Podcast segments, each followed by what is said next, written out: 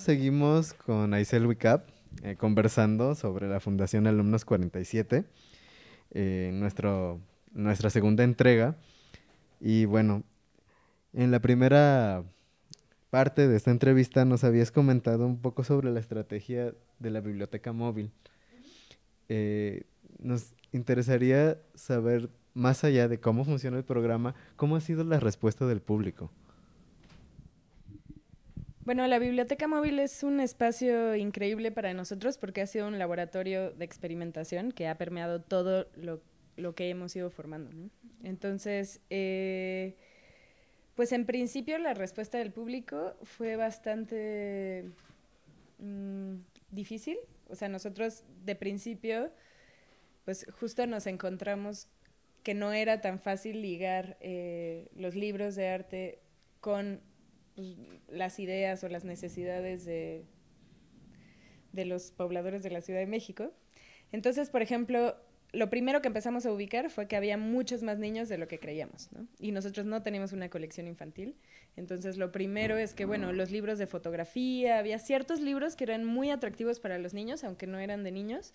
Eh, y con esos empezamos a trabajar muchísimo. Los libros de fotografía, por ejemplo, fueron un descubrimiento como de cohesión familiar también. O sea, de pronto como involucrar a la abuela, involucrar a la mamá y comenzar a ver libros donde de pronto salía, por ejemplo, un desnudo o un beso entre dos chicas o, y como mediar esas situaciones con la abuela, la mamá, etcétera, pues se volvió algo muy interesante, ¿no? Porque pues sale, por ejemplo, de, de estas concepciones morales o y se vuelve realmente como un pensamiento pues crítico. Entonces eso nos empezó a atraer muchísimo, como decir, bueno, tenemos que llegar como de una forma suave y sutil, pero también llevar hacia cuestionamientos pues fuertes, ¿no? Ah, porque el arte es eso. Entonces también comenzamos a obtener una, una colección más grande para niños y actualmente pues el 70% del público del móvil son niños. Y esto tiene una razón también, que es que pues nosotros descubrimos que los mejores horarios eran por la tarde y pues es cuando a los niños en los barrios, después de comer, los dejan salir al parque.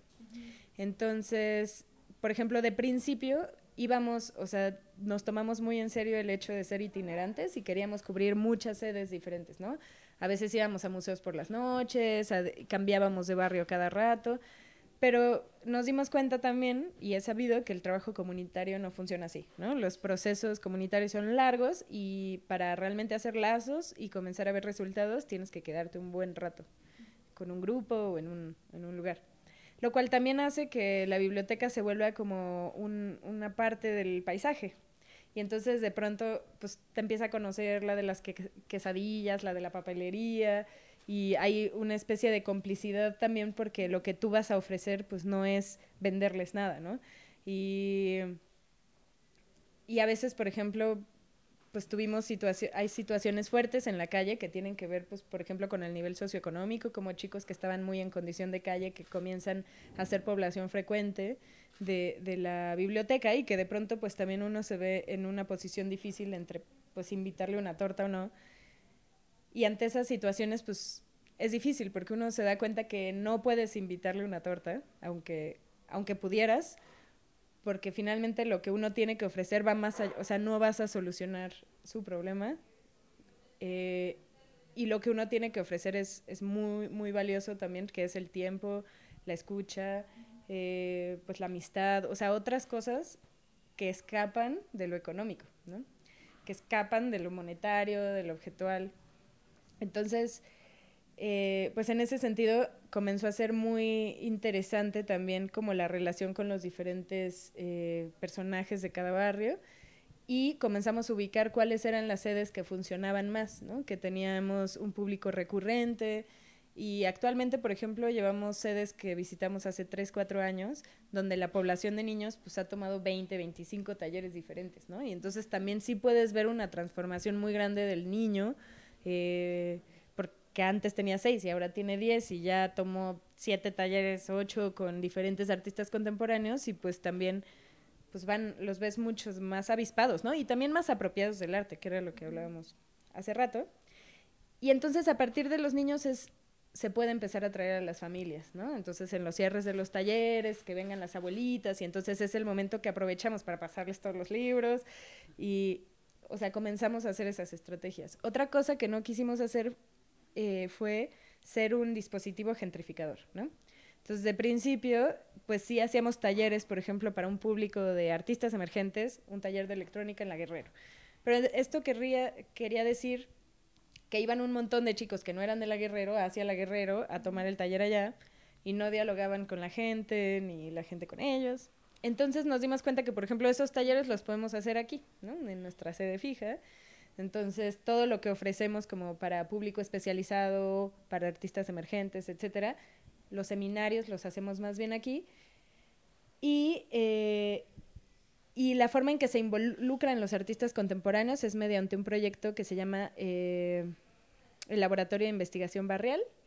Entonces, se invita no nada más artistas, sino también a gente que hace radio, a gente que hace eh, literatura, y periodistas, etcétera, a que trabajen en uno de los barrios por tres meses hagan una investigación en un formato abierto, o sea, no determinamos estas modalidades de, de, registro, y culminen en una pieza o en un archivo que compartan con la comunidad.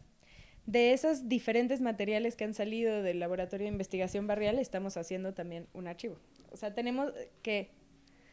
O sea, las cuestiones del archivo también son ahí bien complicadas porque haciendo tantos proyectos de investigación, la cantidad de material que estás generando todo el tiempo es más rápido de lo que puedes procesar, ¿no? Entonces también esto que les decía como de que ahora queremos hacer menos, o sea, producir menos eventos y sistematizar toda esta información que tenemos, ¿no?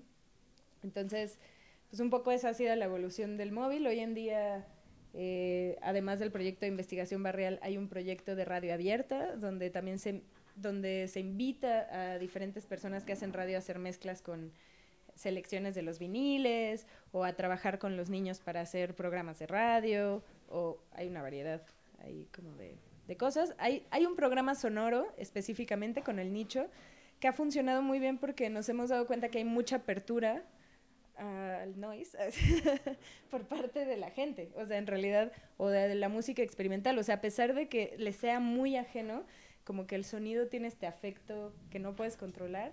Y entonces pues por más raro que sea, siempre la gente se acerca y es muy interesante ver lo que sucede fuera de los espacios de consumo del arte en los barrios con, la experimentación sonora.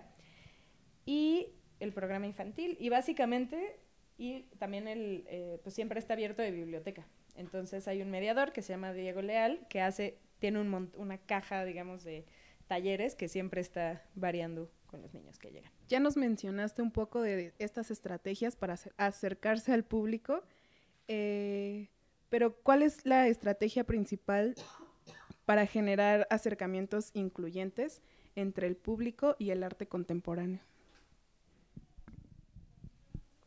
Em, pues creo que la estrategia principal es que sí, un poco está mezclado también en lo que les contaba. Creo que la estrategia principal va como de la empatía, o sea, de, generar relaciones empáticas que son, siempre son más sencillas con los niños y después como de esta cotidianidad con sus familias, ¿no? Entonces se vuelve incluyente en el sentido de, esa honestidad de compartir tus pasiones, ¿no? Que era lo que decía también como como no nada más de reproducir o repetir un discurso, sino de verdaderamente lo que sí es que toda la planta de alumnos es, muy apasionada de, lo que hace. Entonces eso es pues, fácil de compartir. Por ejemplo, Diego, el, facilitador del móvil, pues él es pintor y tiene mucho conocimiento de, las artes visuales, entonces pues obviamente tiende mucho más a trabajar eso con los niños. Y y pues es súper incluyente porque les contagia. Eh, y por otro lado, pues también ubicando bien a nuestros públicos, ya en el sentido pragmático, eh, una institución cultural no puede atender a todos los públicos, ¿no? O sea, eso es algo como muy... Es una mentira. Entonces, en realidad, más bien nos hemos focalizado y, de hecho hace rato no lo dije, pero en el área de investigación educativa, además de trabajar con niños, trabajamos con docentes, por ejemplo. Para nosotros tenemos muy claro que trabajar con docentes es, es como un rizoma, ¿no? Entonces, si nuestras, o sea, no podemos esperar que nuestras estrategias lleguen a muchísimos niños porque no nos damos abasto, pero si llegan a los maestros, pues eventualmente llegarán a los niños. Ahora, hablando un poco del laboratorio de investigación barrial, eh, ¿cómo es la selección o en base a qué seleccionan a los artistas que participan? Pues mira, este año, el 2015 fue el 2015 fue el año piloto de este programa, entonces no se hizo una convocatoria abierta, sino se invitó a, digamos, una diversidad de agentes que estaban relacionados con la fundación por proyectos o, eh, sí, como por como lazos específicos de trabajo. Eh, y lo que queremos es eventualmente hacer una convocatoria abierta y entonces que pues, cualquiera pueda inscribir su proyecto y ser parte del grupo que va a durar un año más o menos el proceso desde que se hace la investigación, la sistematización y se expone. Regresando un poco a la temática del bloque, quisiéramos preguntarte qué herramientas consideras necesarias para la conformación de un espacio cultural, ya sea alternativo o autogestivo. Pues en realidad yo creo que es bien importante que no nos enseñan una carencia educativa muy grande es a colaborar. Entonces, también como artistas, eh, o sea, cuando te forman como artistas, tampoco hay ningún tipo como de formación de trabajo colectivo, eh, sino más bien está planteado todo como mediante una competencia y un individualismo que no ayuda, digamos, a pues a la realidad, ¿no? Así, entonces, eh, pues básicamente creo que lo importante es trabajar sobre la comunicación o sea, el, grupo que conforme este proyecto, ya sea independiente o, o sea, más o menos independiente, eh, pues necesita generar estrategias de comunicación, de honestidad, que van, pues, que trabajan desde lo emocional en un sentido muy práctico hasta los flujos de trabajo por un objetivo específico. Entonces, digamos, creo que en las instituciones culturales, por ejemplo, públicas, pues hay mucha carencia de eso, lo cual hace también como muchas guerras políticas y todo eso repercute en el diseño de los proyectos por más que tengan buenas intenciones, ¿no? Entonces, pues por ejemplo, todos como su proyecto, ustedes que son un colectivo, pues también sabrán lo complicado que es ponerse de acuerdo, integrar como todas las opiniones de todos y, y eso mismo pasa así en nuestro público, ¿no? Si nosotros eh, estamos haciendo un tipo de programa público, pues entonces y, y no consideras la opinión de aquellos que estás atendiendo, pues entonces tampoco nunca vas a crecer en ese sentido, ¿no? Entonces, pues por ejemplo trabajamos con varios museos, algunos muy grandes como el MOAC y, y, algunos que tienen una planta como más pequeña y sencilla como el Laboratorio Arte Alameda. Y es muy, eh, es muy diferente ver eh, cómo se gestiona una u otra institución cultural con esta complejidad de organigramas. Entonces, por ejemplo, en el MOAC son tantos que es bien difícil entre sí, por ejemplo, saber qué está haciendo cada quien en qué punto, ¿no? Entonces, eh, pues tienen que generar estrategias para siempre estar compartiéndose entre sí.